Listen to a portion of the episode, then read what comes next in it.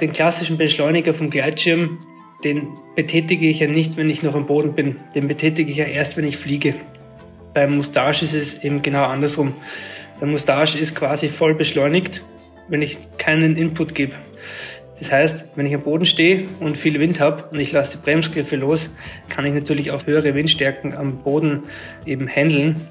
Das ist eben der größte Vorteil vom Mustache, dass ich diese Deep Power, nennen wir es beim Kiten, sprich den Schirm ohne viel Zug über einen halten zu können, am Boden schon nutzen kann.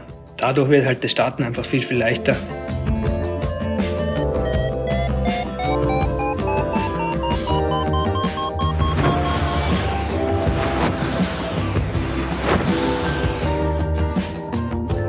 Potsglitz, der Lugleits Podcast.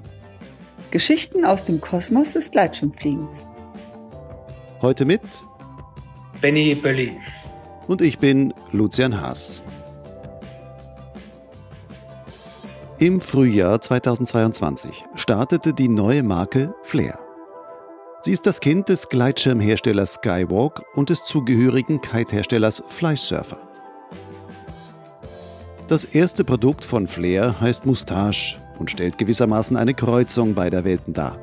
Der Moustache ist ein Gleitschirm, dessen Steuerung aerodynamisch wie die eines Kites funktioniert. Für die Fliegerei eröffnet das ganz neue Möglichkeiten. Die Idee dazu stammt von Armin Harich. Er experimentierte schon vor mehr als zehn Jahren mit ersten Prototypen, indem er die Beleinung von Kites fürs Fliegen umbaute. Doch es ist der Verdienst von Flysurfer-Konstrukteur Benny Burley, das Konzept zur Marktreife gebracht zu haben. In dieser 99. Folge von Potsglitz erzählt der 33-Jährige die Geschichte hinter dem Mustache. Benny erklärt unter anderem, was das Revolutionäre an dem neuen Schirmtyp ist, warum ein Mustache gerade für Soaring bei starkem Wind so viel Spaß macht, vor allem aber auch mehr Sicherheit bringt. Wir sprechen darüber, wie der Gleitschirmbau von der Kite-Welt profitieren kann und umgekehrt. Zudem blicken wir ein wenig in die Zukunft. Was ist von Flair und vielleicht auch anderen Herstellern künftig zu erwarten? Inwieweit könnte der Moustache zum Ausgangspunkt einer neuen Spartenbildung in der Gleitschirmwelt werden? Mit Schirmen, die entweder für Soaring oder den Thermikflug spezialisiert sind. Wenn dir der Podcast gefällt, dann unterstütze doch meine Arbeit als Förderer. Wie das ganz einfach und ohne jede Verpflichtung möglich ist, erfährst du auf der Website meines Blogs Lugleits und zwar dort auf der Seite Fördern. Benny, wie fühlt es sich an, der Architekt einer, wie sollen wir sagen, einer kleinen Revolution im Gleitschirmbereich zu sein? Ja, ähm, das fühlt sich wirklich gut an. Ähm, ich arbeite ja jetzt schon echt lange an dem Projekt und habe natürlich immer davon geträumt, dass das äh, vom Markt sehr gut angenommen wird, das Feedback gut ist und ähm, wir hauptsächlich mal, sagen wir mal, das erste Jahr ist ja immer das spannendste Jahr irgendwie, wie das, wie das eben vom Markt angenommen wird. Und ähm, ja, das läuft bis jetzt echt ganz gut. Und ja, natürlich ein tolles Gefühl, wenn du irgendwo bist, ähm, meistens auch mit Mustache im Gepäck, ähm, beziehungsweise über einem. Und dann kommen halt die, die Leute zu dir und ähm, sind total interessiert und äh, sagen, ja, sie haben jetzt schon die ganzen Videos gesehen und wollen es unbedingt ausprobieren und so weiter. Das ist natürlich ein tolles Gefühl, wenn, wenn eben Leute begeistert sind von etwas, was, was man selber geschaffen hat. Worin besteht denn die eigentliche Revolution des Mustache? Wenn du das mal kurz beschreiben könntest. Also wenn man es mal ganz auf die, auf die Basics runterbricht, dann ist es ja jetzt nicht unbedingt die, sage jetzt mal, die, es ist ja keine neue Idee. So, also das, das System, so, so wie der Mustache jetzt aufgebaut ist, gibt es ja schon sehr, sehr lang im Kite-Bereich. Der, der Schirm hat ein leichtes Reflexprofil und ähm, ist quasi mit einem Mixer, ist quasi ein, ein, ein Flaschenzugsystem, mit den Flugleinen verbunden und du kannst dadurch quasi den Anstellwinkel ähm, vom Schirm permanent ändern und auch äh, links zu rechts verändern, unterschiedlich. Die Revolution dahinter ist eigentlich, das Ganze einfach in den Gleitschirmbereich zu bringen und die damit entstehenden neuen Flugformen neuen Möglichkeiten, die der Pilot dadurch eben ähm, hat, ähm, die er beim Gleitschirm jetzt nicht unbedingt hat.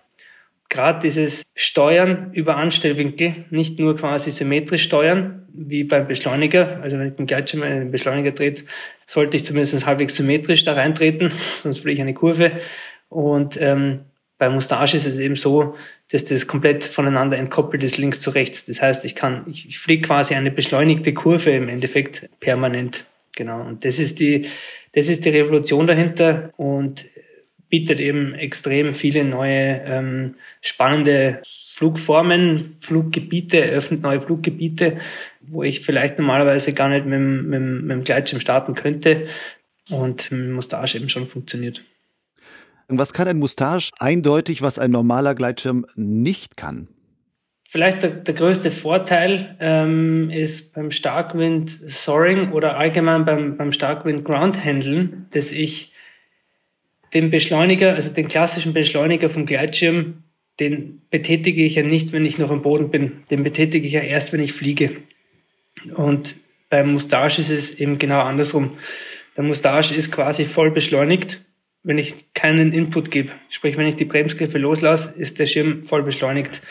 Das heißt, wenn ich am Boden stehe und viel Wind habe und ich lasse die Bremsgriffe los, ist natürlich immer noch ein Restzug da, aber sehr, sehr gering. Und damit kann ich natürlich auch höhere Windstärken am Boden eben handeln, ohne dass ich jetzt irgendwo hinter die Kante gezogen werde oder ähm, schon ausgehoben werde und, und schon, schon zum Fliegen beginne, obwohl ich das noch gar nicht will das ist eben der größte Vorteil von Mustache, dass ich diese Deep Power, nennen wir es beim Kiten, sprich den Schirm ohne viel Zug über einen halten zu können, am Boden schon nutzen kann. Dadurch wird halt das Starten einfach viel, viel leichter. Und ich kann auch sicherer bei mehr Wind fliegen, weil ich bei dem Wind auch sicher starten kann. Nehmen wir das nochmal so ein bisschen auseinander, einfach, dass die Leute sich das ein bisschen besser noch vorstellen können. Ein Mustache, da hast du jetzt hinten die klassischen Bremsleinen wie einem Gleitschirm auch. Wenn du die aber ganz loslässt, geht der Schirm von seinem Profil, vom Anstellwinkel so hoch, wie ein normaler Gleitschirm vielleicht im vollbeschleunigten Zustand wäre. Aber der Mustache selber hat gar keinen Beschleuniger, sondern du steuerst alles an Anstellwinkel wirklich nur hinten über die Bremsen. Genau. Ähm, ich erkläre das Konzept vielleicht nochmal ein bisschen von Anfang an, ähm, auch für die Zuhörer, die da noch nicht so ähm, sich damit beschäftigt haben. Der Mustache hat ein leichtes Reflexprofil. Ich sage deshalb leichtes Reflexprofil, weil ich sehr, sehr viel Zeit damit ähm, verbracht habe, so wenig wie möglich Reflex in den Schirm einzubauen, weil ein Reflexprofil einfach auf Klapper sehr, sehr, also normalerweise sehr, sehr heftig reagiert. Und das war ja auch nicht das Ziel damit. Und es gibt einige Parameter, wo man eben die Stabilität auch über andere Parameter eben gut einstellen kann, außer über Reflex. So, das ist mal die Kappe. Sonst ist das Ganze aufgebaut wie ein Gleitschirm. Es hat ein Obersegel, es hat ein Untersegel, das hat Rippen, das hat Horizontalbänder, das hat Diagonalverstärkungen ähm, drinnen und so weiter. Leinen sind auch gleich wie beim Gleitschirm. Es hat eine A-Ebene, B-Ebene, C-Ebene und die Bremse. Und dann kommt eben der Tragegurt. Und der Tragegurt ist das eigentliche Herzstück vom Mustache. Und zwar beim Gleitschirm ist es so, der Tragegurt ist so aufgebaut, dass die meistens, jetzt gehen wir mal vom, vom Drei-Ebenen-Schirm aus, sprich A, B, C. Die C-Ebene ist in der Länge fixiert und die A-Ebene geht eben quasi mit dem vollen Beschleunigerweg, wird die eben runtergezogen. Und die B-Ebene wird dann in einem gewissen Verhältnis dazu mit runtergezogen. Das ist von Modell zu Modell unterschiedlich. Ähm, so das gängigste ist mit quasi zwei Drittel vom, vom Weg von A wird die B mit runtergezogen. Damit kann ich quasi den Anstellwinkel oder den Einstellwinkel vom Gleitschirm quasi reduzieren und damit meine Fluggeschwindigkeit erhöhen. Beim Mustache ist es genau andersrum. Beim Mustache ist die A-Ebene in der Länge fixiert und die B- und die C-Ebene sind quasi mit meinem Bremsgriff verbunden. Das heißt, wenn ich meine Arme lang mache, sprich die Bremsen aufgebe, dann wird auch die B- und die C-Ebene verlängert und damit macht die Hinterkante vom Schirm auf und ich reduziere dadurch meinen Anstellwinkel. Das hat eben auch zur Folge, wenn ich die Bremsgriffe ganz loslasse, dass ich eben im vollbeschleunigten Zustand bin. Und genau, das muss man einfach wissen. Ähm, ist jetzt soweit nicht schlimm, aber wenn man es weiß, dann äh, kann man damit auch umgehen. ja, das hat eben auch den Vorteil, wenn ich am Boden bin und die Bremsgriffe loslasse, dass ich halt auch wenig Zug habe. Also wir haben auch früher schon mit mehreren Dreigurt Varianten und Versuchen, ich sage jetzt eher Versuche, weil es war in meiner Studienzeit, das waren wirklich noch Versuche, da verschiedenste Dreigurt-Varianten eben gebaut, äh, wo ich auch hochdrücken habe müssen zum Beschleunigen und so weiter. Aber der große Vorteil, dass ich am Boden, wenn ich loslasse, dass das Ding wenig zieht, das war alles damit quasi, ähm, also der Vorteil war weg damit. Und den wollten wir nicht hergeben, diesen Vorteil, weil wir gesehen haben, dass eben bei starkem Wind am Boden das extrem viel Sicherheit bietet, wenn du eben loslässt, dass das Ding einfach nichts macht, beziehungsweise einfach auf die Seite abbiegt und halt dann seitlich am Boden liegt. Das lässt sich natürlich nicht vermeiden, wenn du den Schirm nicht steuerst. Jetzt nur vom Verständnis her. Könnte man einen solchen Tragegurt, wie du ihn für den Moustache entwickelt hast, könnte man den ein bisschen rumschneiden, umknüpfen oder sowas, aber könnte ich den auch an einen normalen Gleitschirm bauen und das würde dann schon funktionieren? Jein, jein. Also man kriegt es wahrscheinlich schon relativ einfach zum Fliegen. Ähm, es fliegt ja heutzutage relativ viel und das, das funktioniert bis zu einem gewissen Grad schon.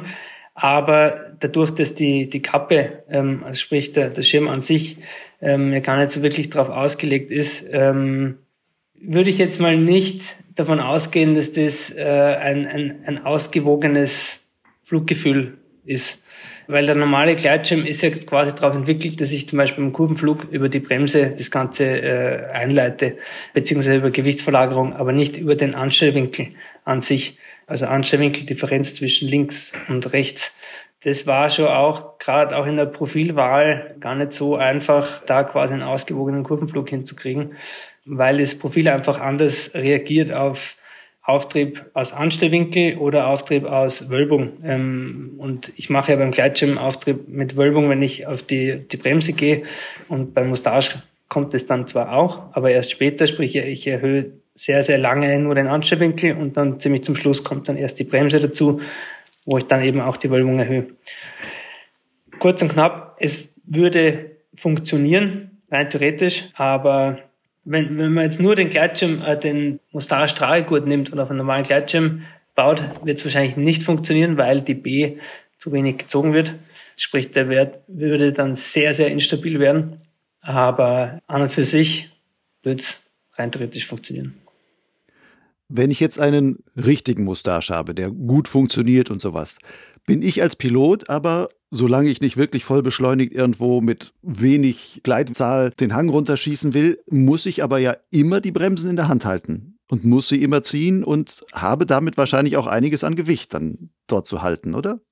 Müssen, müssen ist relativ. Also wenn ich, wenn ich genug äh, Luft unterm Hintern habe, dann äh, muss ich die Bremsen nicht in der Hand halten dann habe ich halt eine schlechte Gleitzahl, aber ähm, das Ding fliegt. Also das, der Mustache fliegt auch nur auf der A-Ebene. Also wenn ich jetzt der Reihe nach die Bremse, die C- und die B-Ebene wegschneide, dann fliegt das Ding immer noch nur auf der A-Ebene. Das heißt, man könnte ihn als Einliner nutzen. Ja. So wie Soul so, so ein Einliner mal präsentiert hat, das funktioniert dann wahrscheinlich genauso. Das funktioniert dann genauso. Die Sinnhaftigkeit dahinter ist natürlich in Frage zu stellen, weil Steuerung dann extrem schlecht wird. Und ähm, ja, die Geschwindigkeit, also der Mustache, also die B-Ebene beim Mustache hängt nie ganz durch, gerade bei den größeren Größen. Aber der Schirm würde auch nur auf der A-Ebene fliegen. Ich habe auch schon Klappertests gemacht, ohne Faltleinen, keine Chance. Da machst du einen Klimmzug auf der A-Ebene, aber einklappen tut er nichts. Genau. So, Lucian, jetzt habe ich deine Frage vergessen. Die Frage war mit den Haltekräften, die man da, also man muss es ja die ganze Zeit halten. Wie, wie hoch sind denn dann da eigentlich so die Haltekräfte und wie lange kann man das dann wirklich durchhalten?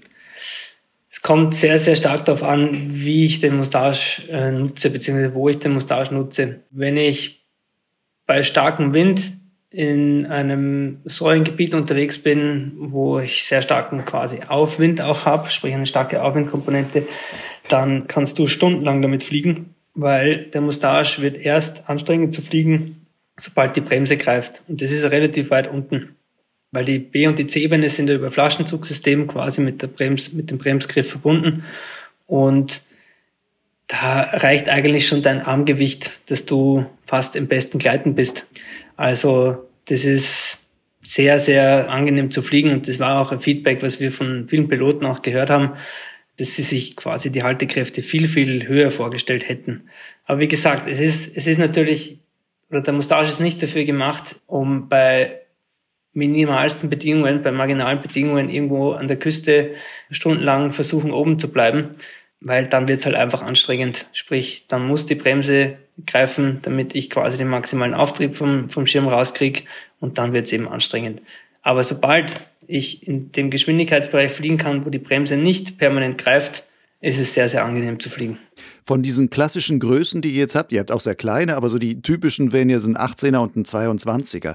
Was sind denn da so die idealen Windstärken, mit denen man dann, wenn man sagt, ich will damit jetzt vernünftig sohren gehen, dass mhm. es angenehm ist, was wäre das für ein typisches Windfenster, wo man sagt, da funktioniert das gut?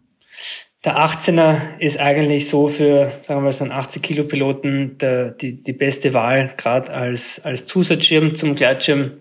Und da sprechen wir jetzt von 12 bis 14 Knoten, also 25 km/h Wind ungefähr. Da macht es dann schon auch richtig Spaß. Also ab 25 km/h und bis ja, schon 25 Knoten ähm, hoch, sprich 45 km/h ungefähr da, da macht es dann schon richtig Laune mit dem 18er.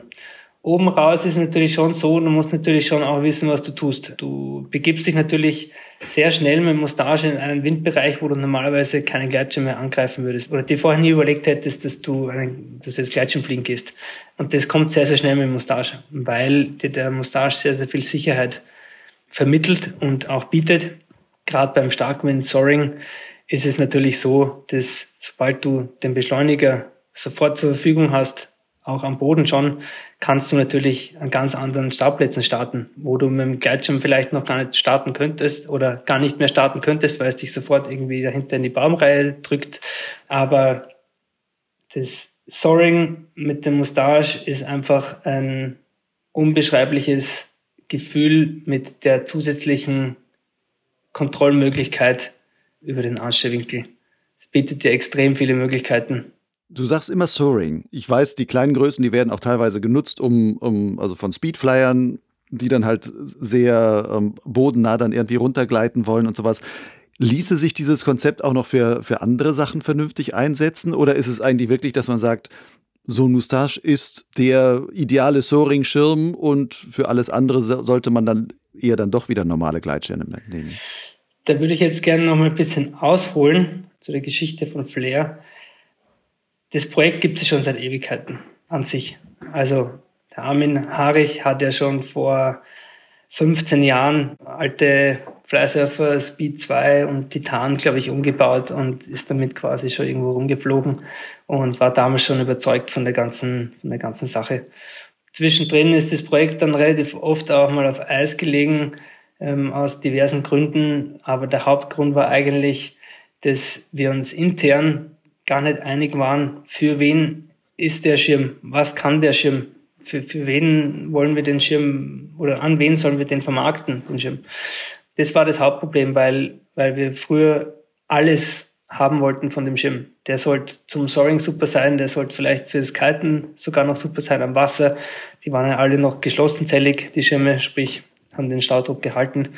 Dann natürlich zum Snowkiten und ähm, dann sollte man vielleicht sogar noch die Oma dranhängen können, ähm, sprich das sicherste Fluggerät. Ähm, der Profi sollte aber auch richtig Spaß damit haben und so weiter. Also wir wollten quasi ähm, die eierlich, Eiermilch legende Woll, Wollmilchsau oder nee, genau, eierlegende so Wollmilchsau heißt es dann, glaube ich. Genau, ähm, das wollten wir immer.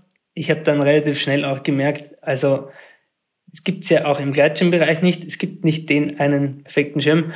Es gibt beim Kiten nicht den einen perfekten Schirm, der für alles funktioniert oder alles super kann.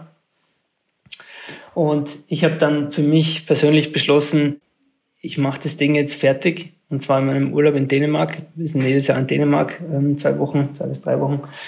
Und habe dann eben ähm, vorher immer schön fleißig ähm, Computer konstruiert, zwei, drei Protos mir bestellt, die natürlich ähm, schon auch äh, bezahlt worden sind von der Firma, aber ich eben die, die ganze Testzeit in, meinem, in meiner Freizeit quasi im Urlaub da in Dänemark verbracht habe.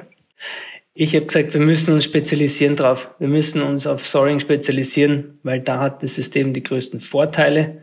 Und dann, wenn wir sehen, Speedflying, wie auch immer, Streckenflug, Motor, was weiß ich, da machen, machen wir einen eigenen Schirm dafür. Wir werden es nie schaffen, einen Schirm für alle Disziplinen zu machen. Der Mustache ist jetzt eben gemacht für Soaring und die kleinen Größen funktionieren halt auch super zum Speedflyen. Das, das ist so die, die Quintessenz ähm, aus dem Ganzen. Wo die Reise hingeht, das äh, steht noch so ein bisschen in den Sternen, beziehungsweise wir wissen, dass wir in Speedflying ähm, auf jeden Fall in die Speedflying-Richtung was machen werden. Das wird auch schon relativ bald passieren. Da haben wir auch schon ein Produkt, das sehr gut funktioniert. Und dann, wo es als nächstes wahrscheinlich viel Sinn macht, ist im Motorbereich. Kommen wir vielleicht nachher nochmal drauf zu sprechen, was da noch gehen kann. Was mich noch interessiert, du hast gerade gesagt, du hast das in deinem Urlaub im Grunde weiterentwickelt. Mhm. Oder auch teilweise in der Freizeit wahrscheinlich auch die Konstruktionen gemacht und sowas. Hat Skywalk anfangs oder Flysurfer, die beiden Marken halt, haben die an dieses Projekt nicht so richtig geglaubt, dass da kein Drive dahinter war? Und nur du hast da dran geglaubt eine Weile? Oder wie war das?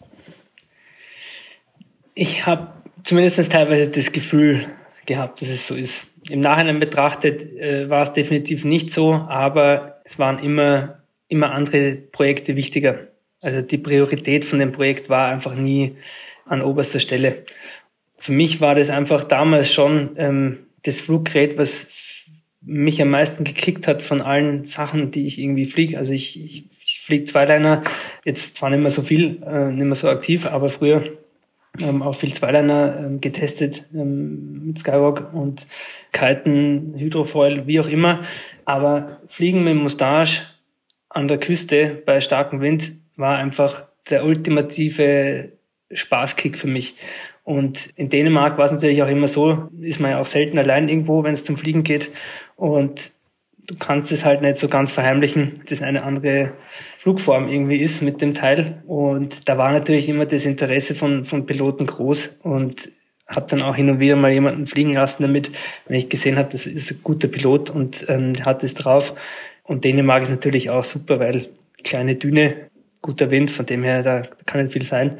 Und dann habe ich eben gemerkt, dass jeder, der das Ding probiert, so ein Ding haben will und fragt, wann das am Markt kommt.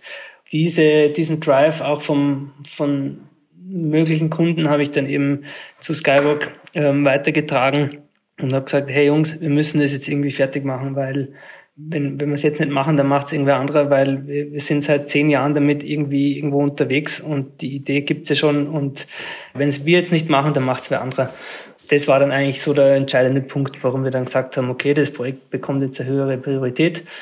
Wir machen das Ding so weit fertig, dass wir happy sind damit. Und dann äh, werden wir uns eine Person suchen, die quasi sich darum kümmert, dass das Ganze sauberen, einen sauberen Markteintritt quasi bekommt. Und dann ist es eben um die Frage gegangen, wird es eine eigene Marke, wird es ein Produkt ähm, unter Skywalk wird sein Produkt unter Flysurfer, das ist auch mal äh, in Diskussion gewesen. Aber wir haben dann gesagt, wir, haben, wir sehen da drin sehr, sehr viel Potenzial, auch für die Zukunft und auch für verschiedene Disziplinen. Sprich, wir haben damals schon gewusst, dass wir keine, keine One-Product-Brand sein werden. Sprich, ähm, werden mehrere Produktlinien auch ähm, haben in Zukunft. Daher war es einfach sehr, sehr naheliegend, dass wir eine eigene Marke gründen. Und der Name Flair, weiß gar nicht, wie wir da drauf gekommen sind eigentlich.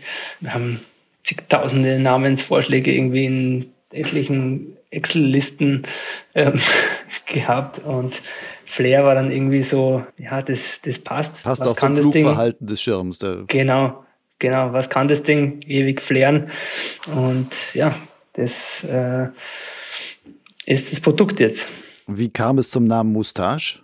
Das ist ja auch ungewöhnlich eigentlich. Habt ihr da auch ewig lange Excel-Listen gehabt oder ist das eine andere Geschichte? Mm, nein, das ist eine bisschen andere Geschichte, aber auch sehr witzig. Wir haben gesagt, bevor wir das, das Produkt auf den Markt schmeißen, brauchen wir natürlich irgendwie einen halbwegs ähm, brauchbaren Langzeittest ähm, und haben dann eben paar Schirme gebaut für Piloten, mit denen wir schon länger zusammenarbeiten, auch ähm, Kiter, Snowkiter, die ein bisschen Gleitschirm fliegen.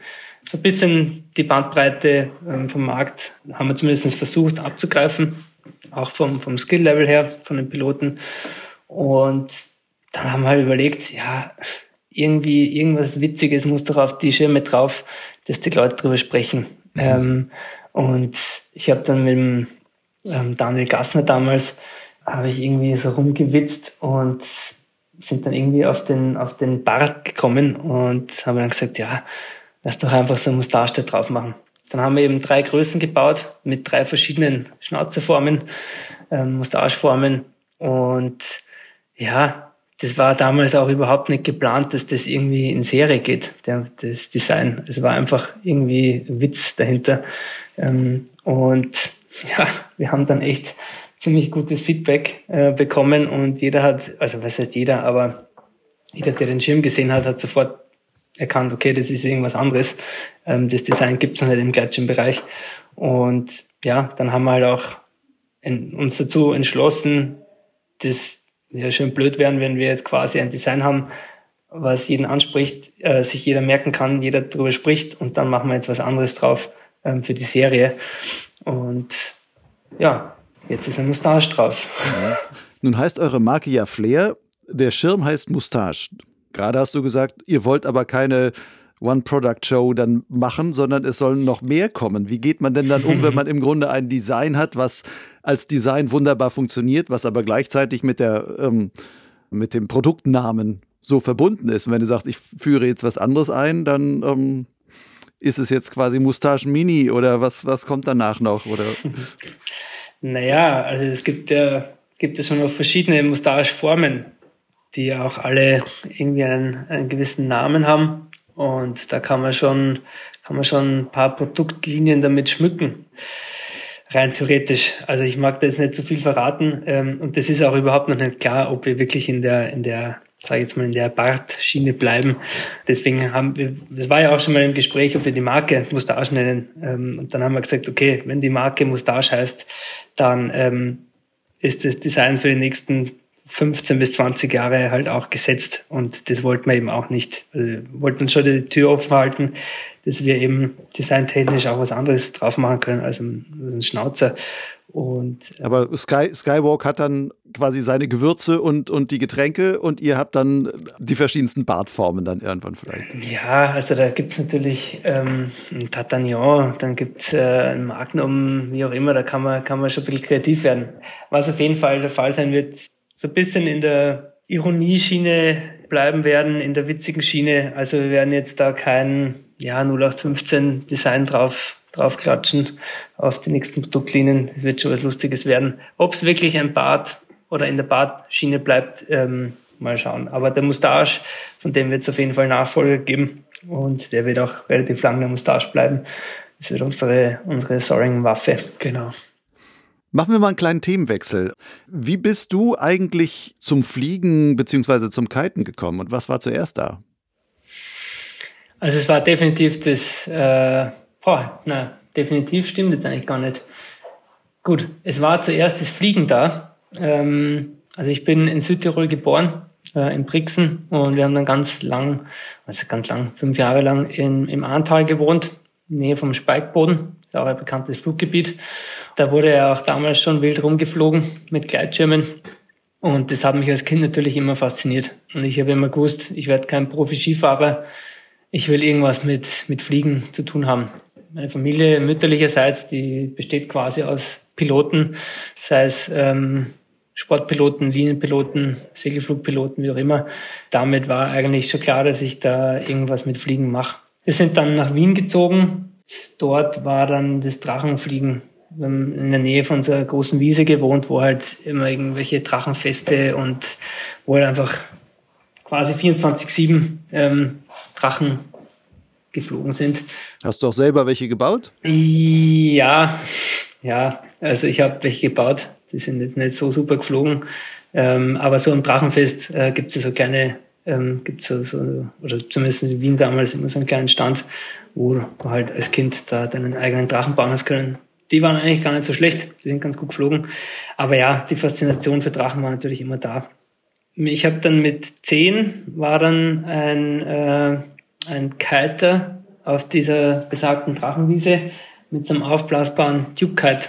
Ähm, ich habe das noch nie vorher gesehen ähm, und der ist da auf der Wiese rumgesprungen und das hat mich irgendwie damals fasziniert. Bin dann zu dem Typen hin und habe gesagt, hey, ich möchte es unbedingt mal probieren. Ich habe mir das dann so ein bisschen erklärt, war jetzt auch nicht so viel Wind, also es war relativ safe. Und bin dann natürlich heim zu meiner Mutter, der hat mir gleich eine Karte mitgegeben. Der hat nämlich auch ein paar Schirme verkauft damals, hat es ja noch keine Kiteshops gegeben, also es war 2000. Und bin dann zu meiner Mutter gesagt, ich muss das anfangen. Und äh, dann ähm, hat sich meine Mutter gedacht, na ja, gut, ein Board, eine Bar, ein Schirm, ein Trapez. Gut, so teuer ist es nicht, kriege ich zu Weihnachten. Naja, hier Pustekuchen.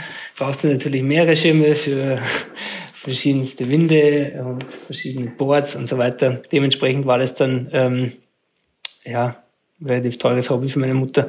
Aber äh, war nicht daran zu denken, dass ich das irgendwie wieder aufhöre. Und ja, war dann eben da in, im Wiener Bereich, ähm, sprich ähm, Neusiedler See. Das war so damals der, der Kitespot. Waren ja auch in Weltmeisterschaften ähm, dort und ja, war da relativ gut dabei. Habe dann auch ähm, bin dann bei österreichischen Meisterschaften auch mitgefahren und Trainingslager im Sommer und ähm, bis dann irgendwann meine Knie gesagt haben, du, hey, mach mal ein bisschen langsam, ähm, so nicht habe dann mehrere Kniescheibenluxationen gehabt damals ähm, und habe dann mit 15 beschlossen, wenn ich so weitermache, dann äh, äh, werden mir das meine Knie nicht danken und habe dann eben zum Gleitschirmfliegen angefangen und bin dann fünf Jahre lang auch nur Gleitschirm geflogen. Das heißt, du hast das Kiten ganz, du hast das Kiten ganz sein lassen? Ich habe fünf Jahre lang keinen Kite angegriffen, bin umso mehr am Gleitschirm gehangen und bin im Sommer auch viel Tandem geflogen, ähm, meinen Sommerferien. War ein schöner, schöner Nebenjob. Und habe dann in Wien ähm, Sportgerätetechnik äh, studiert. Habe dann eben für den Bachelor ein Praktikum gemacht. War, äh, ah, müsste ich vielleicht sogar noch ein bisschen vorher anfangen. Ähm, ich habe dann nach meiner Matura in Österreich wieder zum Kiten angefangen und wollte einfach irgendeinen Schirm haben, der viel Hangtime hat und nicht so aggressiv ist. Da bin ich dann auf Fleißerfer gestoßen nur, nur für den normalen Gleitschirmflieger, der nicht kitet. Hangtime heißt in der Luft hängen. Du fliegst dann auch mit deinem Kite. Du hebst dann aus dem Wasser ab und bist ein paar Sekunden irgendwie in der Luft.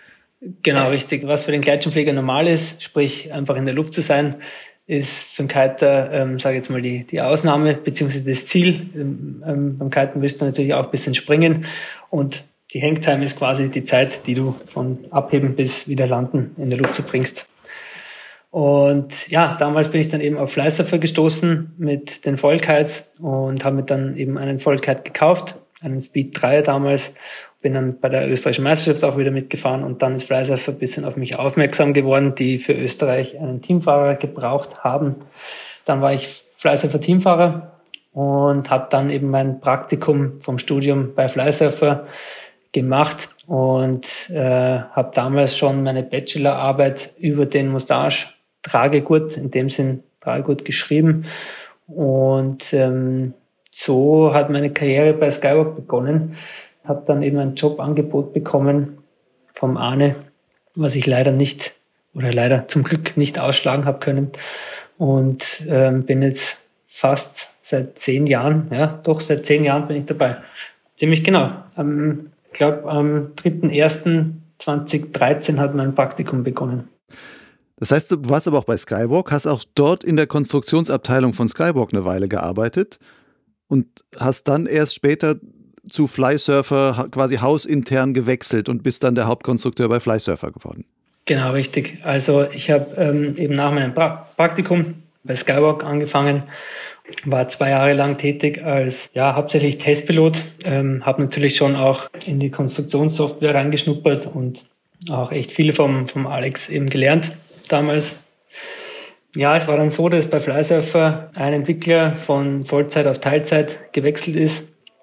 Mich hat das Kiten damals schon auch immer noch sehr, sehr interessiert.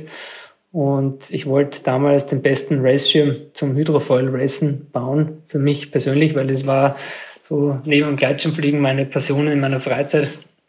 bin da eben auch Bewerbe mitgefahren und das hat sich mit den Wünschen von Fleißhöfer gedeckt. Sprich, ähm, wollte da eben auch so ein bisschen in die, in die Race-Szene mit einsteigen.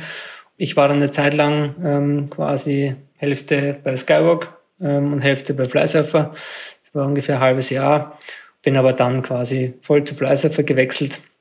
Und der Alex hat dann vom Stefan noch Unterstützung bekommen in der Gleitschirmabteilung. Und dann hat sich das Ganze eigentlich relativ gut ähm, so zusammengefügt, so die ganze Konstellation. Und ja, eigentlich seit 2016 bin ich verantwortlich für die gesamte Volkheit Palette bei Flysurfer und nebenbei natürlich auch noch für Flair mittlerweile. Und ja. Hast einiges zu tun. Lass uns mal kurz reingucken. Du hast ja jetzt guten Überblick, weil du im selben Haus beides hast. Ähm, was würdest du denn sagen, von welcher Seite aus gibt es denn quasi das größere Innovationspotenzial, wo die jeweils andere von profitieren kann? Also übernehmt ihr als Flysurfer mehr von Skywalk oder übernimmt Skywalk mehr von Erkenntnissen, die ihr bei Flysurfer gewonnen habt? Schwierige Frage. Wir könnten mehr voneinander übernehmen beidseitig. Also ähm, ja, wir, definitiv könnten wir, könnten wir einfach öfter, ich mag jetzt nicht sagen, dass wir nie zusammenarbeiten oder nie gemeinsam im Testen sind, aber ähm, wir sitzen sehr nah zusammen, aber für das, wie nah wir zusammensitzen, arbeiten wir eigentlich nicht so nah zusammen, weil ähm, jeder halt auch irgendwie so ein bisschen in, in seinen Projekten auch drin ist und ähm, klar tauscht man sich dann mal aus. Ähm, ich habe jetzt irgendwie dieses Problem, hast du das schon mal gehabt? Ähm, oder auch softwaretechnisch, wir arbeiten natürlich mit der gleichen Software. Da kann man sich natürlich dann schon auch super helfen. Aber so wirklich, dass man große Problemstellungen gemeinsam angeht und gemeinsam löst, ähm, das ist einfach im, im Daily Business ja nicht so richtig drin, weil halt jeder auch so ein bisschen unter Zeitdruck steht und so weiter. Von dem her ist die Frage relativ schwer zu beantworten, ob, ob jetzt Fleißhöfer mehr von Skywalker übernimmt oder umgekehrt. Ich würde sagen, übernehmen tun wir eigentlich wenig, ähm, außer vielleicht mal ein bisschen Produktionsprozess. Ähm, wie wird hier das Rigid Foil in die Pocket eingeschoben? Ähm, einfach so ein bisschen Vernähtechniken werden da schon ein bisschen hin und her geschoben, aber Großkonstruktionen werden eigentlich nicht übernommen. Wenn du deine Arbeit so anguckst, von dem, was du konstruiert hast schon, an Kites und jetzt Mustache und sowas. Ist Mustache das Projekt, wo du am meisten drauf stolz bist, vielleicht? Mm, ja, ja. Es hält sich ziemlich die Waage mit dem VMG vom Flysurfer. Das ist unser Race Kite für Hydrofoil Race, was jetzt 2024 das erste Mal olympisch sein wird. Und da sind wir eine von, von vier Marken, die da eben einen, einen Schirm registriert haben für die Olympiade 2024. Und ähm, ja, es hat sich jetzt letzte Saison, sprich Saison 2022, ähm, schon gezeigt, dass wenn du keinen BMG hast, dass du nicht mehr so viel Chance hast, aufs Podium zu kommen.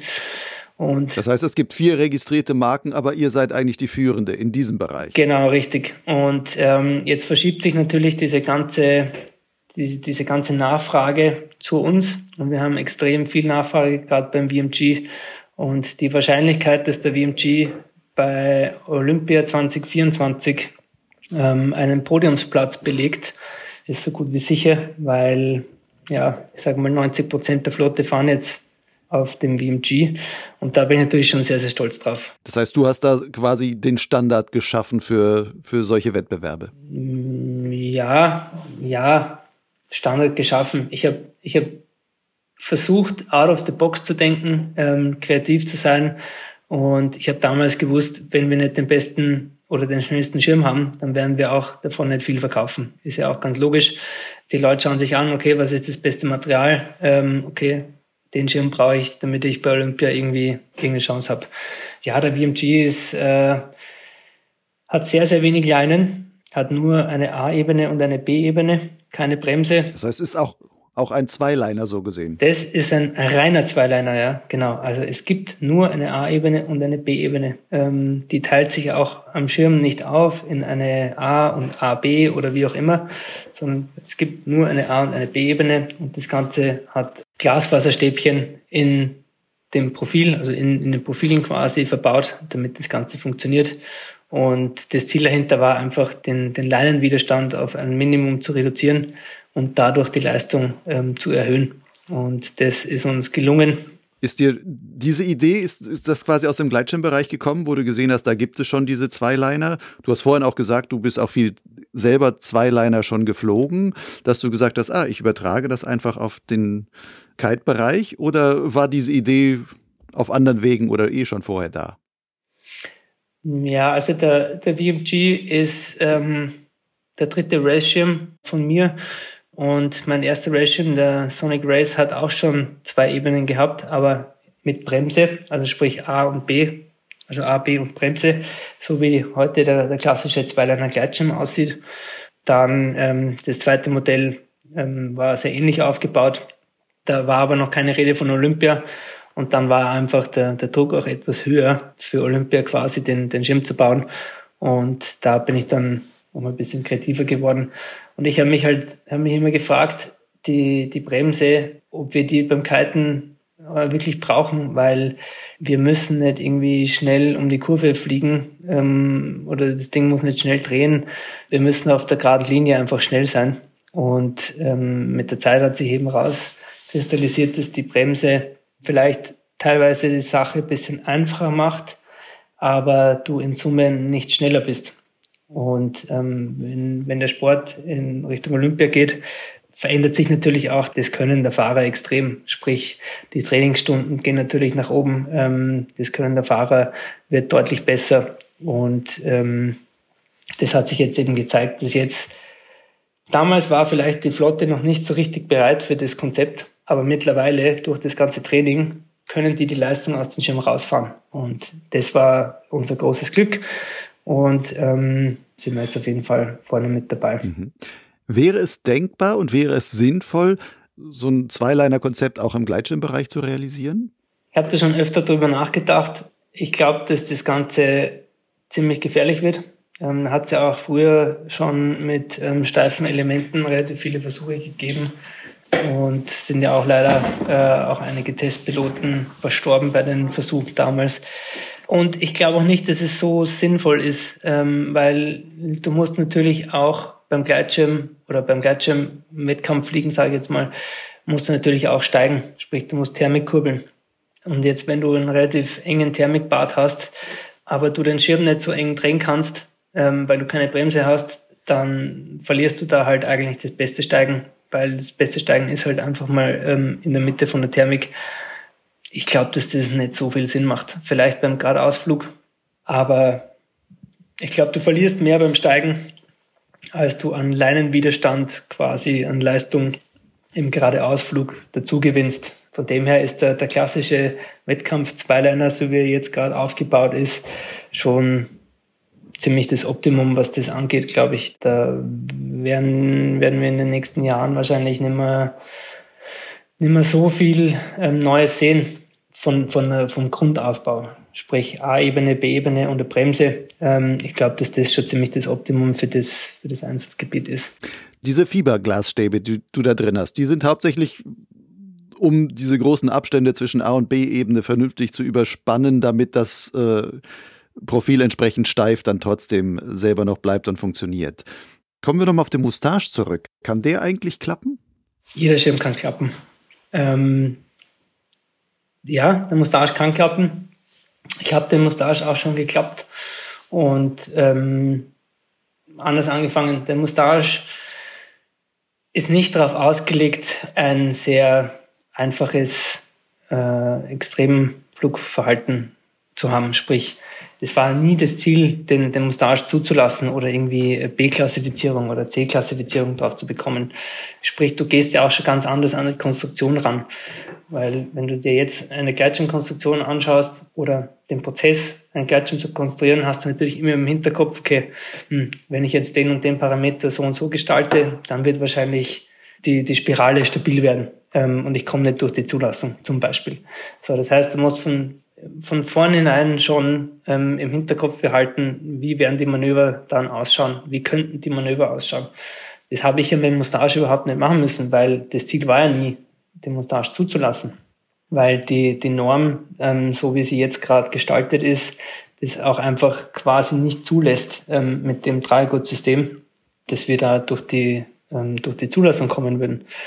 Was jetzt aber nicht heißen soll, dass der Schirm, weil er jetzt keine Zulassung hat, gefährlich ist, weil die Zulassung an sich, das ist ja auch eine Momentaufnahme von, ähm, sage jetzt mal, welcher Testpilot er fliegt die Manöver, wie zieht der Testpilot, lehnt er sich vielleicht schon minimal auf die andere Seite, wenn er einen asymmetrischen Klapper macht? Und, und, und, kommt ja viel, kommt ja viel zusammen. Dann hast du natürlich jetzt auch mittlerweile bei C-Schirmen beziehungsweise D- und CCC-Schirmen mit den Faltleinen hast du natürlich eine, sag jetzt mal, eine, ein Simulationstool, damit du eine Klappe überhaupt mal simulieren kannst, der ja in Summe mit der Realität gar nicht so viel zu tun hat, ähm, wie, der, wie der Klappe einfach ohne Faltleinen vielleicht ähm, ausschauen würde. Dementsprechend, es wäre natürlich super, wenn wir Zulassung auf den Schirm haben und du sagen kannst, hier, diese C-Schirm-Versicherung, alles gut. Aber der Mustache passt einfach nicht in die Norm. Ähm, wir sind da auch schon dem DRV äh, oder der DRV ist auf uns zugekommen hat auch den Mustache getestet und so weiter. Die sind da extrem pro ähm, Mustache, muss man sagen. Ich möchte jetzt nicht sagen, die wollen das Ding zugelassen sehen, das stimmt so nicht, aber die sind auf jeden Fall offen dafür, dass ähm, man sich die Norm nochmal anschaut und vielleicht die Norm etwas ändert, um solche Systeme auch irgendwie durch die Zulassung zu bringen ähm, oder sinnvoll zuzulassen, sagen wir es mal so. Es war ja damals so bei den, bei den Starflüglern, beim Drachen, die sind ja auch, ähm, ich glaube, über fünf Jahre lang illegal durch die Gegend geflogen, weil die Zulassungsnorm einfach, ähm, ja, die werden da einfach nicht, genau, die, die gab es einfach nicht dafür. Und da hat jetzt eben der DFA gesagt, den, den Fehler wollen sie nicht nochmal machen. Sie wollen da auch einfach nicht wegschauen.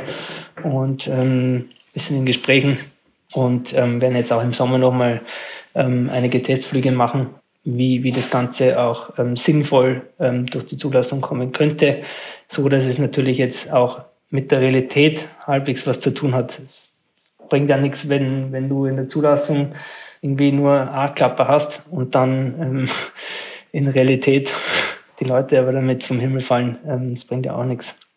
Wie könnte man denn sowas machen? Ich meine, wenn ich mir vorstelle, ich habe diesen Mustache ja ständig an den Bremsen.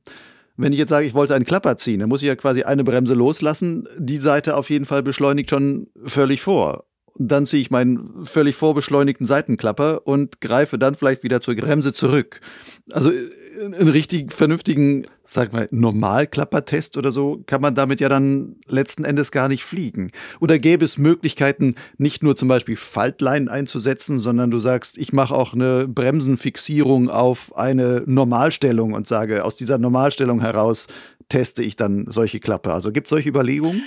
Ja, die gibt's. Also bei meinen Testflügen habe ich es jetzt äh, so gemacht, ich habe eigentlich nur mit Faltleinen gearbeitet, weil du kriegst das Ding einfach nur über die A nicht zum Einklappen, außer du ziehst nur die Bremse und nur die A, dann funktioniert's aber dann musst du halt wirklich quasi alles loslassen.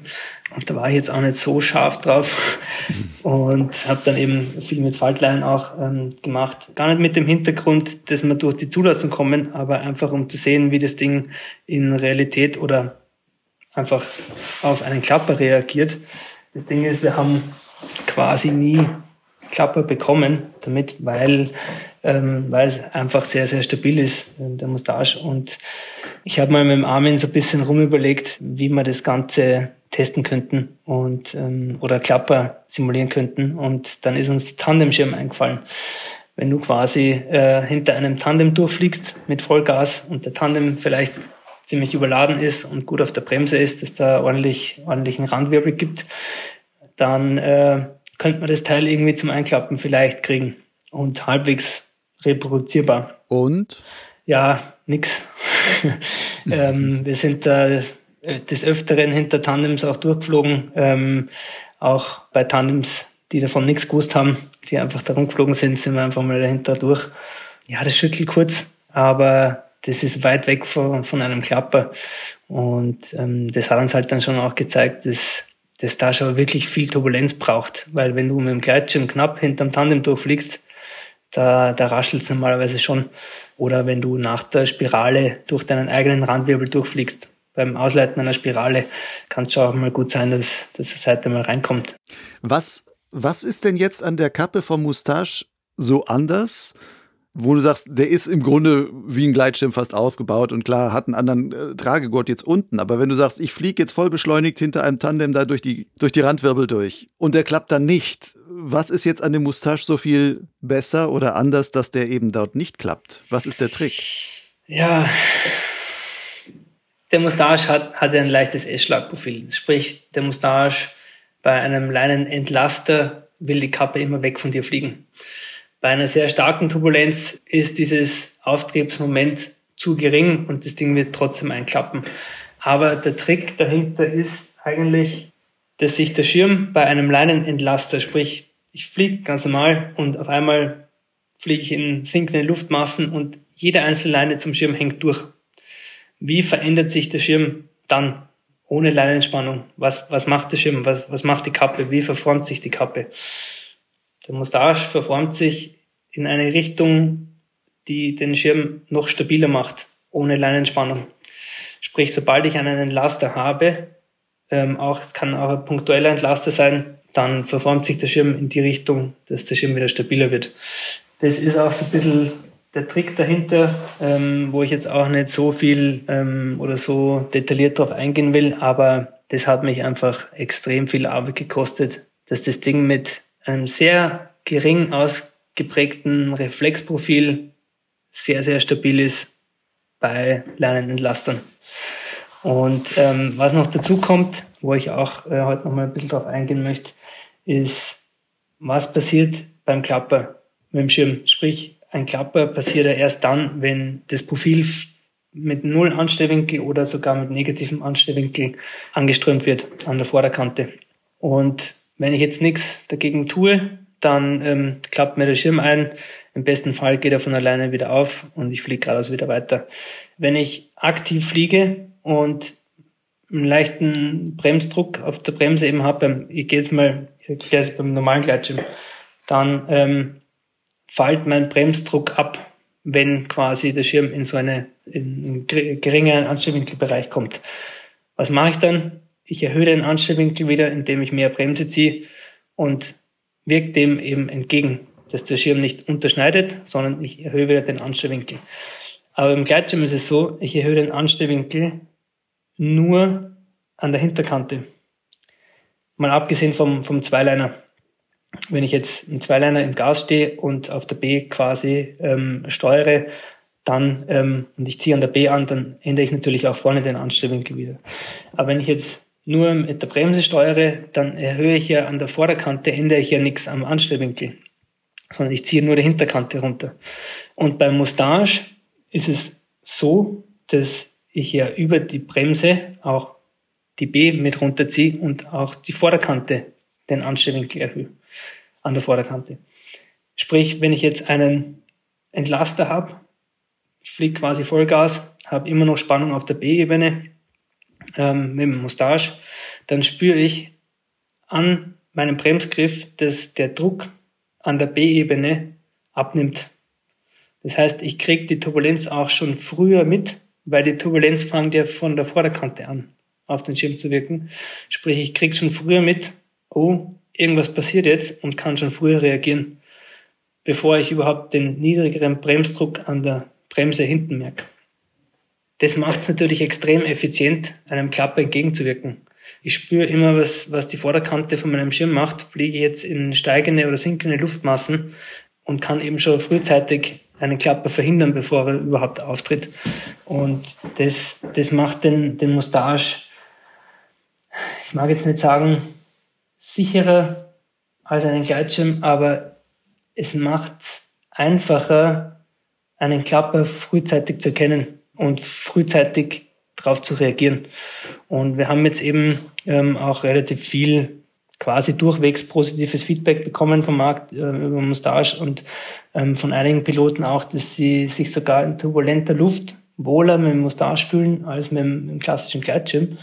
Ich erkläre mir das eben dadurch, genau so wie ich es gerade erklärt habe, ähm, dass du in turbulenter Luft einen möglichen Klapper schon früher erkennst und vielleicht schon früher ähm, reagieren kannst drauf. Und du hast natürlich, ähm, gerade bei, bei Starkwind Soaring, hast du natürlich einen riesen Geschwindigkeitsbereich. Sprich, du hast nie so wirklich im Hinterkopf, oh, lieber nicht zu nah zur Kante fliegen, sonst bläst mich vielleicht dahinter. Den Gedanken, äh, gut, den, den habe ich schon auch ein paar Mal gehabt beim Mustache, aber da hat es halt dann auch schon eher 60 km/h Wind gehabt. Ähm, ähm, da war ich dann schon gut am Limit. Aber wie gesagt, diese, diese Klappererkennung, wie reagiert der Schirm auf Klapper, beziehungsweise wie zeigt mir der Schirm den Klapper an, ähm, ist auch noch ein Thema. Sprich, du kannst natürlich einen, einen Schirm haben, der, sage jetzt mal, wenn du in die turbulente Luft reinfliegst, der eher von der Mitte her klappt, sprich eine sehr weiche Mitte hat, was aus meiner Sicht so ziemlich das ungünstigste ist, weil dann kriegst du, bevor du, bevor das Ohr irgendwie reinrollt, kriegst du einen Frontklapper. Und das ist beim Mustache eben genau andersrum, sprich, die Mitte ist sehr, sehr stabil, also noch stabiler als die, als die Tipps. Sprich, wenn ich jetzt in sehr turbulente Luft reinfliege, dann werden erst die Tipps rollen und mir schon sagen, okay, ein bisschen langsam und ähm, kann dann einfach so ein bisschen aus dem Gas rausgehen und ähm, weiß, okay, jetzt, jetzt heißt es aufpassen. Das heißt aber, als Pilot, wenn ich jetzt ein erfahrener Pilot bin, in Anführungszeichen, und schon, wie es immer so schön heißt, gut aktiv fliegen kann und sowas, dann ist, erschließt sich mir ein Mustache relativ schnell und ich kann den wahrscheinlich dann auch ziemlich sicher fliegen. Am Anfang, als ihr ähm, den Mustache eingeführt habt in den Markt, habt ihr sehr stark immer darauf gepocht oder es so herausgestellt, dass der vor allem für erfahrene Piloten ist und die sollten erstmal damit fliegen und man sollte in, ähm, ja, in speziellen Flair-Verkaufszentren ähm, sich beraten lassen und dann, äh, dann halt hören, wie es da so geht. Wie ist denn jetzt so nach einem Jahr Erfahrung am Markt mit dem Ganzen? Ist das noch sinnvoll, das so aufrechtzuerhalten oder würdest du heutzutage sagen, von dem, was wir erlebt haben, eigentlich ist so Moustache auch fast anfängertauglich?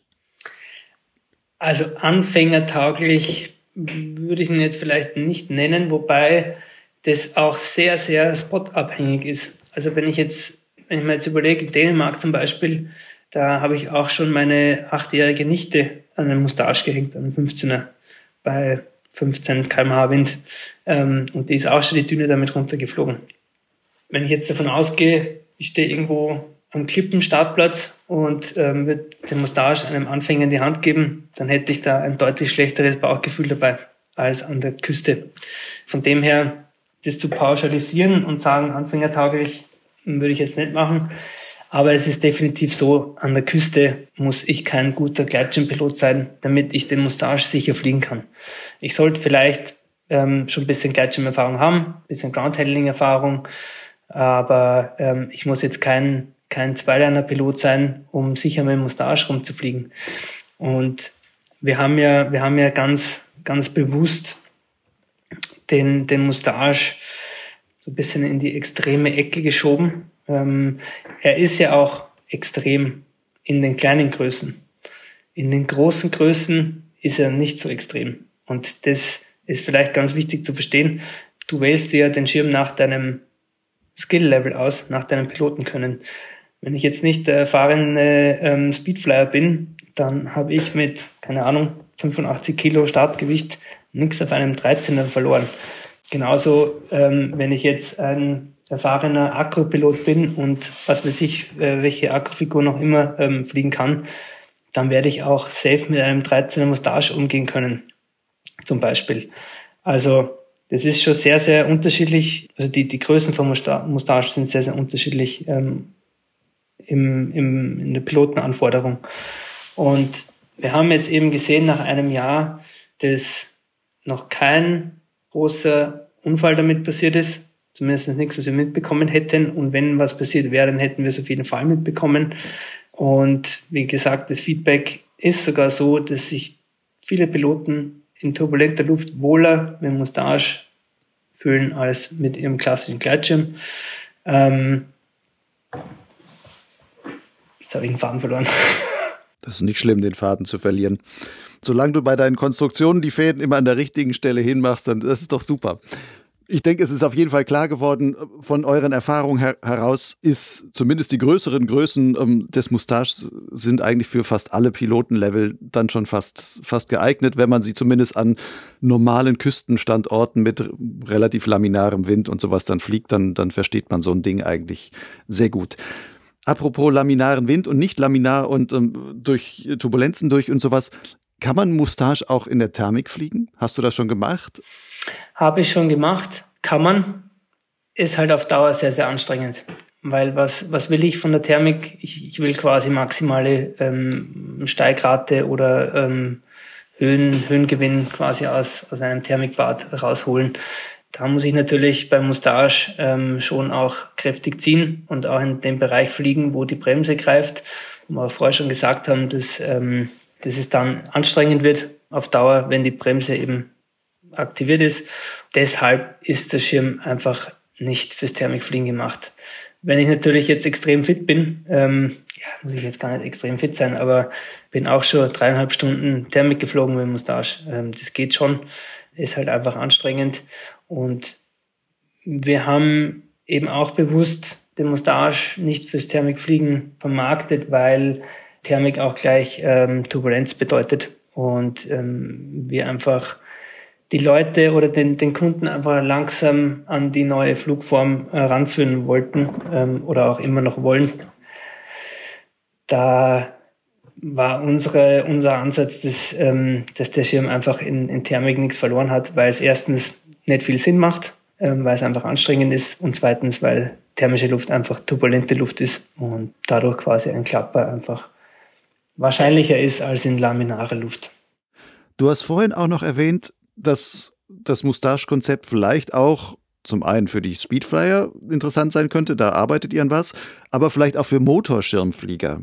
Was ist da das Interessante dabei? Ich könnte mir auch vorstellen, ich meine, wenn man so einen normalen Motorschirmflieger sagt, man startet bei Nullwind oder so, dürfte das mit dem Mustache doch sogar relativ schwierig sein, oder? Ja, ja. Ähm, mit dem normalen Mustache ist es auch schwierig, bei Nullwind zu starten, aber es kommt ein bisschen auf die Größe drauf an. Also ich sage jetzt mal ein 18er oder ein 22er kannst du relativ gut bei Nullwind starten. Ein 13er bei Nullwind, da, also zum Beispiel auf Schienen geht das ohne Probleme. Da ist ja auch deine Abhebegeschwindigkeit nicht so wichtig. Fährst ein bisschen schneller auf den Schienen.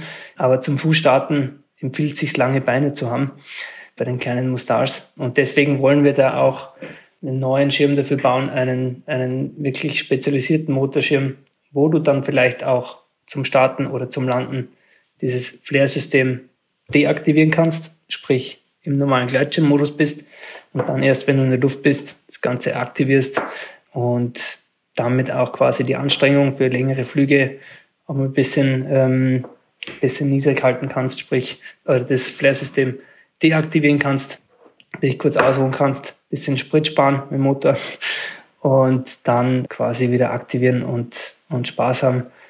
Genau.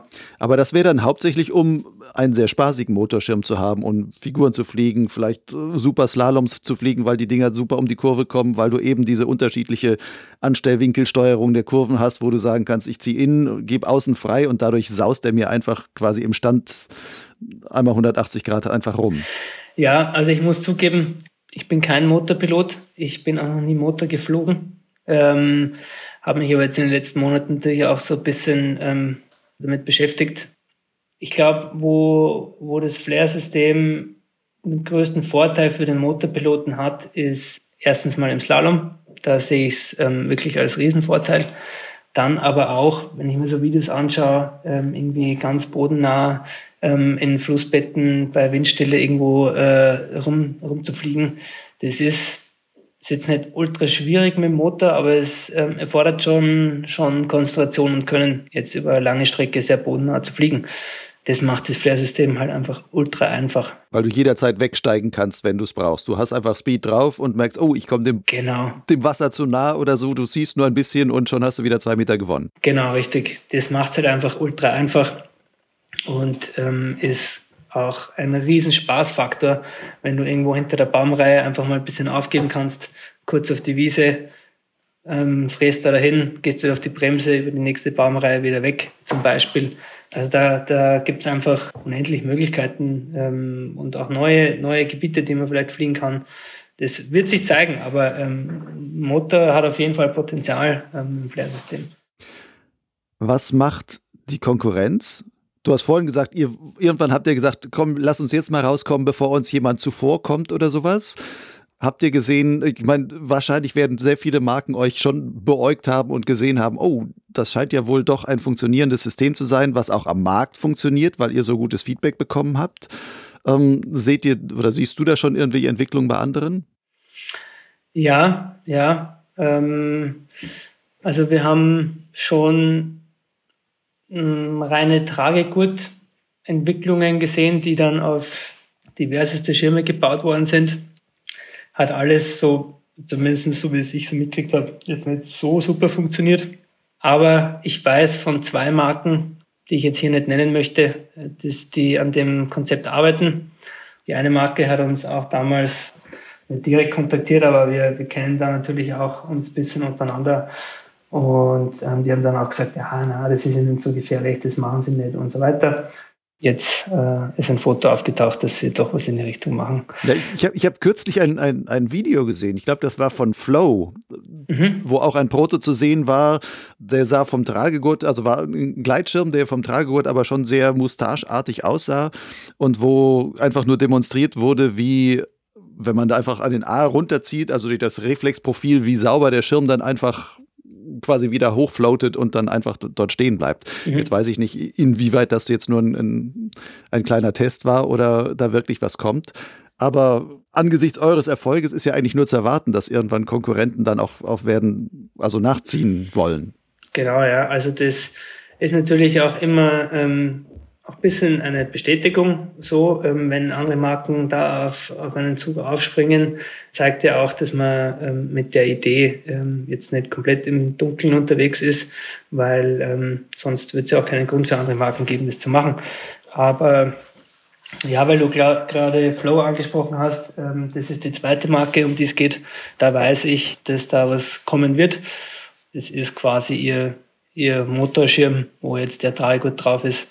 Da habe ich auch schon ein paar Videos bekommen, aber da will ich jetzt auch nicht groß kommentieren. Ähm, jeder macht natürlich seinen, seinen Job. Wir würden es wahrscheinlich auch nicht anders machen. Ähm, wenn jetzt irgendwo die große Weltrevolution rauskommt, ähm, würden wir uns natürlich auch anschauen. Und wenn wir der Meinung sind, hey, das macht Sinn, ähm, würden wir natürlich da auch bei freien Kapazitäten ähm, was in die Richtung machen. Von dem her ist das ja auch nichts Verwerfliches. Was mich mit Blick auf die Zukunft auch noch interessieren würde. Könnte Single Skin ähm, auch im Mustache-Bereich, also da was Interessantes sein? Ihr habt es ja aber bei den Kites auch, also für, für Snow Kites und sowas, wo, wo ihr dann die, die, die Single Skins auch habt und oder die hybriden Geschichten jetzt. Wäre das auch sowas, was dann auch bei so Mustache-Konstruktionen funktionieren würde? Ja, auf jeden Fall. Ähm, ich habe schon einen, einen großen Peak gebaut. Ähm, den habe ich jetzt im Sommer in Dänemark dabei gehabt. Absolute Katastrophe. Fliegt überhaupt nicht. Ganz weit weg von fliegbar. Das war einfach mal, einfach mal ein Versuch. Da sind auch viel zu wenig Leinen drauf. War mir eigentlich schon vorhin fast fast schon klar, dass das so nicht hinhauen wird, aber ich wollte es mal versuchen. Aber da werde ich jetzt mal neue, neue Anknüpfpunkte ähm, dran machen und dann mal schauen, ähm, ob das wirklich geht. Aber ja, es gibt schon ein Hybrid-Konzept, ähm, was wir vielleicht auch wirklich für, für die Schulen einsetzen wollen. Und vielleicht auch nur für unsere Pro-Partner, für unsere Schulen, um quasi den ersten Kontakt mit dem System für, für quasi neue Piloten, Pilotinnen zu, zu vereinfachen, was einfach, also das Ding ist unklappbar. Das kriegst du nicht zum Einklappen, keine Chance. Das hat auch wirklich die Power ohne Ende. Ähm, das beschleunigt nicht irgendwie, das macht keine Faxen, das hat einen ziemlich harten Abrisspunkt. Also abreißen ist auch relativ schwierig. Ähm, das macht schon, macht schon ziemlich viel Sinn auf voller Linie, ähm, aber ich bin noch nicht so happy damit, wie sich das Teil anfühlt ähm, beim Fliegen. Ähm, ich würde das gerne noch ein bisschen ja, homogener ähm, ausgewogener gestalten, was, was so das Fluggefühl angeht, weil bis jetzt ist es eher so On-Off-Zug, kein Zug und kein Verlauf dazwischen. Das erweist sich als etwas schwierig, aber kriege ich auch noch hin. Genau, also da wird, da wird frühestens 2024 was kommen, im Frühjahr 24. Das heißt aber, jetzt, jetzt nur von der Perspektive her, wenn man sich das so vorstellt, könnte es auch irgendwann mal sein, dass du sagst, man schult sogar mit solchen Sachen. Also zumindest an der Küste oder so und sagt, pass mal auf, ihr macht jetzt einen Soaring-Schein. Vielleicht teilt sich das ja an den Stellen auch noch auf, dass man sagt, man kann einen Soaring-Schein machen und einen Bergflugschein oder so, dass es dann entsprechende Schulen gibt. Und dann hast du am Ende so ein leicht äh, Hybrid-Mustache, was auch immer, wie er dann heißt. Und kannst sagen, damit lernt ihr es und dann, wenn ihr mehr Leistung und mehr Speed haben wollt, dann steigt ihr halt auf, auf den richtigen Mustache um und so weiter. Das ist so die Idee dahinter. Und da ist ähm, natürlich schon auch ähm, da auch noch ziemlich Stückzahl dahinter. Wenn du dir überlegst, Soaring-Gebiete gibt es ziemlich viele und du brauchst zum Soaren einfach Wind und ähm, Wind ist am Anfang auch gleich einfach mal gefährlich, wenn du nicht weißt, wie du einen Schirm handelst und da ist einfach der klassische Gleitschirm nicht das, also aus meiner Sicht nicht das richtige Konzept dafür. Ähm, der Single Skin zum Beispiel, der ist zwar bei wenig Wind einfach oben zu halten, weil er halt einfach nichts wiegt und früh fliegt, aber sobald du da 20 km/h Wind hast, fliegst du rückwärts. Also da geht halt auch nicht viel vorwärts. Und ich glaube, wenn du die, die ganzen, sage jetzt mal, Vor- und Nachteile von den verschiedenen Konzepten irgendwie vereinst, dann, dann kommst du bei einem, bei einem Hybridkonzept mit Mixer, Drahegurt, den du am Boden quasi einfach wirklich komplett deep hauen kannst und vielleicht sogar auch für den Übungshang dann limitieren kannst, dass du eben nicht Vollgas fliegen kannst, weil dann willst du ja nicht Vollgas fliegen, wenn jetzt ein, ein Schüler am Übungshang abhebt, willst du, dass der langsam und safe da runterkommt. Das steht und fällt im Endeffekt mit dem Tragegurt. Das Konzept an sich, das wird kommen. Benny, kommen wir mal langsam zum Ende und meine letzte Frage, ein bisschen perspektivisch gesehen. Glaubst du, wird sich der Gleitschirmmarkt in Zukunft aufspalten? In auf der einen Seite, ich sag mal, Thermikschirme und Soaring-Schirme Thermikschirme in der Form, wie, wie sie jetzt als klassische Gleitschirme bekannt sind und die Soaring-Schirme dann halt mit mustacheartigen Tragegurten und einem solchen Mischer-Tragegurt, um dann die entsprechenden Möglichkeiten dort dann rauszubekommen? Also ich glaube, dass das Flare-System das Potenzial dazu hat, die klassischen Mini-Wings, Soaring-Schirme oder den, sagen wir mal, den, den klassischen Gleitschirm beim Soaren zu ersetzen. Ich glaube nicht, dass das jetzt sehr, sehr schnell passieren wird. Und ich bin mir auch relativ sicher, dass das nicht nur eine Marke schaffen wird. Aber ich glaube, wenn da mehrere Marken mit einem ähnlichen System um die Ecke kommen, dass da auch nochmal der, die, die Akzeptanz am Markt deutlich, deutlich größer wird und ähm, das auch nochmal zeigt, hey, das kann nicht so schlecht sein, das System, wenn da jetzt mehrere Marken darauf aufspringen, dann vielleicht auch mehrere Piloten ähm, das ausprobieren wollen. Ist eine schwierige Frage, aber ich, ich hoffe es. Das ist mein, ja, mein Traum, die Küsten, die befliegbaren Küsten unserer Welt ähm, voll von Mustache zu sehen oder Flair-Produkten, zukünftigen Flair-Produkten. Aber das wird sich zeigen. Aber ich hoffe es. Ich hoffe es sehr. Und was ist abseits der Küsten? ich wohne bei Bonn und wenn man hier so rumfliegt, auch häufig Soaring an kleinen Hügelchen, die es da so gibt, mit klassischen Gleitschirmen, aber wurde dann eher bei 15 bis 20 km/h sourced. Wäre es auch sinnvoll, ein Mustache nicht mit 22, sondern 24 oder so zu bauen, wo man sagt, man kann dann auch bei solchen Windgeschwindigkeiten sehr schön damit sohren und dann auch diese Vorteile des Mustache dann haben? Also wäre das auch noch ein künftiger Marktansatz oder Marktpotenzial? Ja, das, äh, da plaudere ich jetzt etwas aus dem Nähkästchen. Wir werden auch noch einen größeren Mustache sehr bald auf den Markt bringen, Sommer 23. Das macht natürlich auch Sinn, sei es jetzt für, für den schwereren Piloten oder für ähm, Piloten, die einfach ihren Gleitschirm beim Sohren mit einer Mustache setzen wollen. Weil bis jetzt ist es natürlich so, dass du mit einem normal großen Gleitschirm für deinen, für deinen Gewichtsbereich schon nochmal früher ähm, fliegen kannst, schon dich nochmal äh, früher eben halten kannst. Und der Mustache dann erst wirklich zum Einsatz kommt, wenn es einfach mehr Wind hat. Und wie schon gesagt, das Feedback ist, dass wir einige Piloten haben, die wirklich gern ihren Gleitschirm an der Küste wirklich komplett ersetzen wollen durch einen Mustache und da mehr Fläche haben wollen würden. Und da kommt etwas von uns bald. Benny, dann lasse ich das so stehen als Ausblick. Danke dir für die vielen ähm, sehr hintergründigen Erzählungen, Beschreibung von allem möglichen, Vergleich von Gleitschirm und Kitebau. Ja, dir auch ein Glückwunsch dazu, quasi wirklich der Architekt oder Co-Architekt neben Armin Harich, aber vielleicht die letzten Endes treibende Kraft gewesen zu sein, dieses Konzept jetzt so auf den, den Weg gebracht zu haben, dass da wirklich vielleicht der Gleitschirmmarkt auch noch eine spartengroße Zukunft dann in dem Bereich hat. Ja, vielen Dank. Ähm, und ja, bin gespannt, was die Zukunft bringt. Das sind wir alle. Dank dir, Benny.